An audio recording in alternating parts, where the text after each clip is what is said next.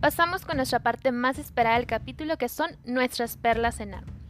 De entrada tenemos que en los folículos pilosos de las pestañas de un paciente con blefaritis se puede encontrar el parásito Demodex folliculorum. Las blefaritis anteriores afectan a las glándulas de Moll, que son las sudoríparas, y de 6, que son las sebáceas o sebáceas. La blefaritis anterior eczematosa se asocia a dermatitis seborreica y se trata con corticoides, mientras que la blefaritis anterior ulcerosa lo hace a dermatitis atópica y se maneja con antibióticos.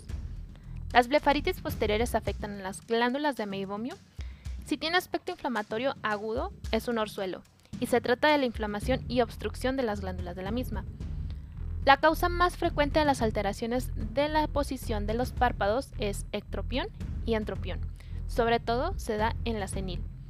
El carcinoma vasocelular es el tumor maligno más frecuente en el párpado, teniendo un 90% de frecuencia, especialmente en el inferior y por estar más fotoexpuesto, pero lo más frecuente es que los tumores palpebrales sean benignos.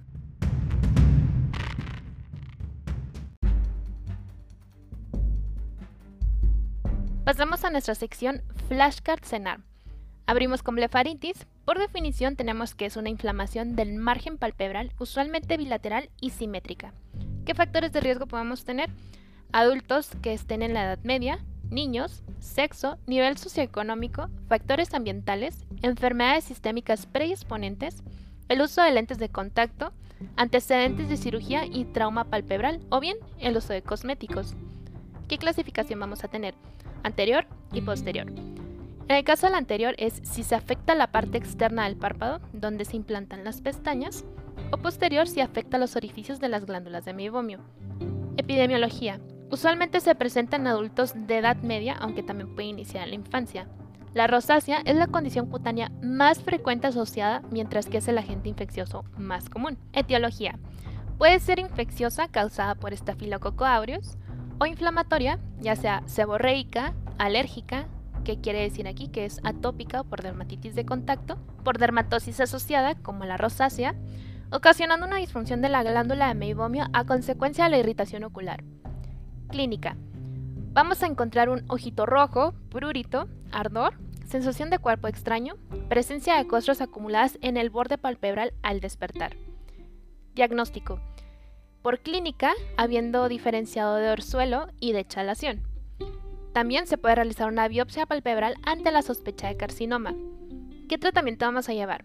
De entrada, el no farmacológico es aseo palpebral con compresas tibias, con jabón hipoalergénico o champú para bebé, o bien solución con bicarbonato de sodio. Yo la verdad recomiendo muchísimo la del champú para bebé y también está recomendado por oftalmólogos, así como el retiro de secreciones del borde palpebral.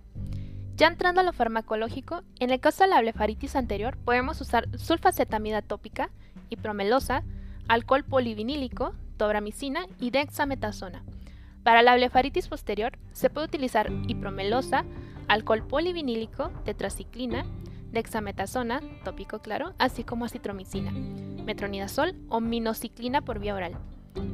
En la blefaritis seborreica, los detritos queratinosos exfoliados se acumulan a lo largo del borde palpebral, particularmente en los folículos de las pestañas, lo que van a provocar que va a irritar la conjuntiva. Entonces, el tratamiento de esta condición crónica está dirigido a la remoción mecánica de los detritos queratinosos con el frotamiento diario de los párpados y pestañas con un detergente muy suave. ¿Cuál detergente? En champú para bebé, en agua tibia y aplicando con un textil suave, tampoco es así como que rasparle tanto. ¿Qué características clínicas de algunas formas de blefaritis vamos a tener? En el caso del anterior, para la estafilocócica, un predominio en mujeres jóvenes y de edad media.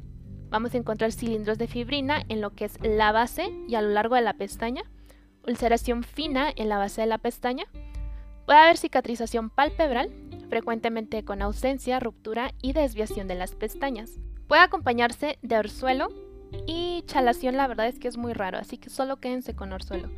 La conjuntiva presenta hiperemia leve a moderada con flicténulas ocasionales. Para la anterior también, pero seborreica, se presenta sobre todo en el adulto mayor sin predominio de sexo. Vamos a encontrar una caspita grasa depositada al margen del párpado y alrededor de las pestañas.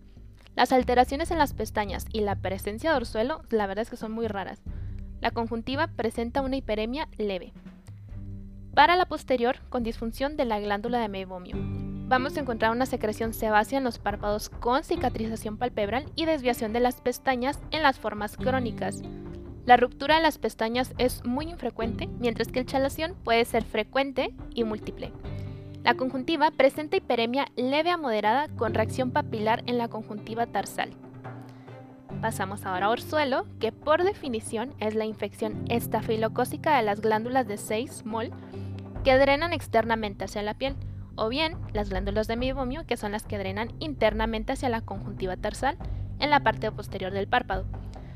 Aquí la infección local evoluciona a la formación de un absceso que va a drenar hacia la piel o a la conjuntiva tarsal, dependiendo de la glándula. Etiología, de entrada tenemos estafilococo aureus. Factores de riesgo. Padecer una blefaritis crónica, rosácea, diabetes mellitus, dermatitis seborreica, inmunodepresión y embarazo. Clínica.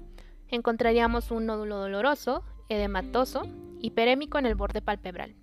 El diagnóstico es meramente clínico y el tratamiento que vamos a llevar de entrada el no farmacológico igual, un aseo de borde palpebral sin pasar a la unión mucocutánea. Ojo, esto se puede hacer con un hisopo de algodón haciendo una presión sobre la lesión. El lavado debe ser con champú de bebé o solución de bicarbonato de sodio dos veces al día hasta obtener mejoría. Igual, insisto, es muchísimo mejor usar el lavado con champú de bebé.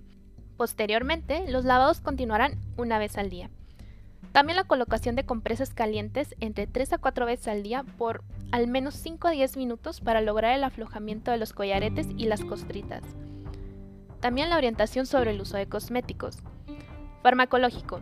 De entrada, la primera línea que podemos encontrar es cloranfenicol, bacitracina y eritromicina. Tópico. Segunda línea, gotas de moxifloxacino o gatifloxacino.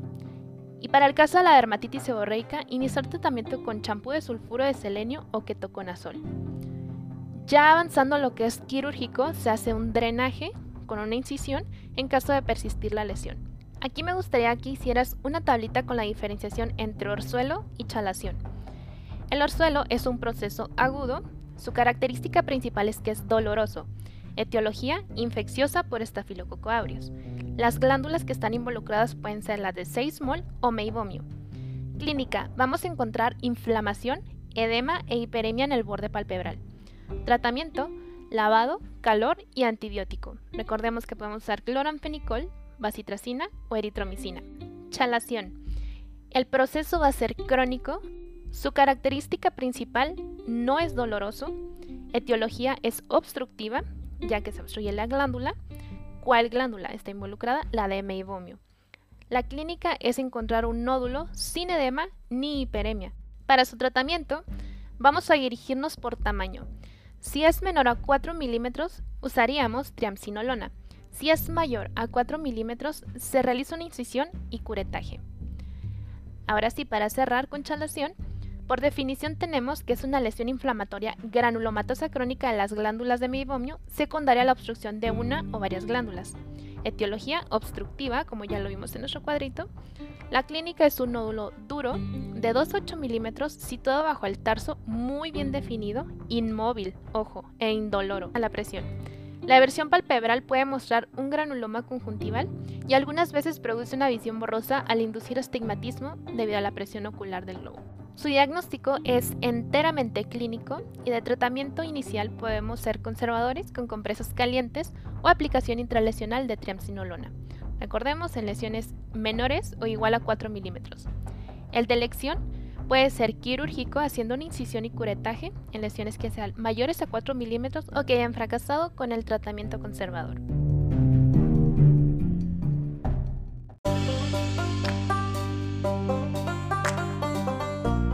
Pasamos con nuestros casos clínicos, son tres y están bastante sencillos. Nuestro primer caso nos menciona que es un paciente de 34 años de edad. Desde hace dos meses ha notado la aparición de un bultito inflamado y doloroso en el canto externo del ojo izquierdo. Respecto al tratamiento indicado, hay que señalar la opción más correcta. La primera nos menciona que puede ser una pomada antibiótico y antiinflamatorio con calor seco. Número 2. Pomada aciclovir. Número 3. Cloxacilina por vía oral. Y número 4. Prednisona por vía oral. ¿Cuál sería la respuesta correcta? Muy bien, compañeros. La 1, pomada antibiótico y antiinflamatorio con calor seco.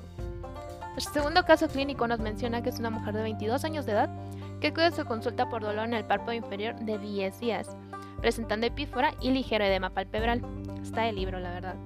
Al examen oftalmológico, la agudeza visual en el ojo derecho es de 20-25 y en el ojo izquierdo es de 20-20. Se detecta una masa en la región interna del párpado inferior derecho. ¿Cuáles son las glándulas afectadas en este caso? Está muy sencilla. La 1 nos menciona que son las de 6, 2 las de mol, 3 las de meibomio y 4. En la patología que tiene la paciente se ven afectadas todas las glándulas antes mencionadas. La respuesta correcta es... Exacto, compañero. Si leyeron anatomía, meibomio. ¿Cuál es nuestro diagnóstico? Chalación, blefaritis, blefaritis ulcerosa o finalmente orzuelo. ¿Cuál es la respuesta correcta? Excelente, orzuelo, muy bien.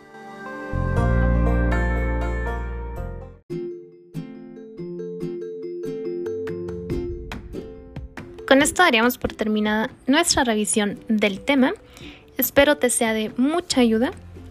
Recuerda que donde quiera que se ama el arte de la medicina, se ama también a la humanidad. Platón.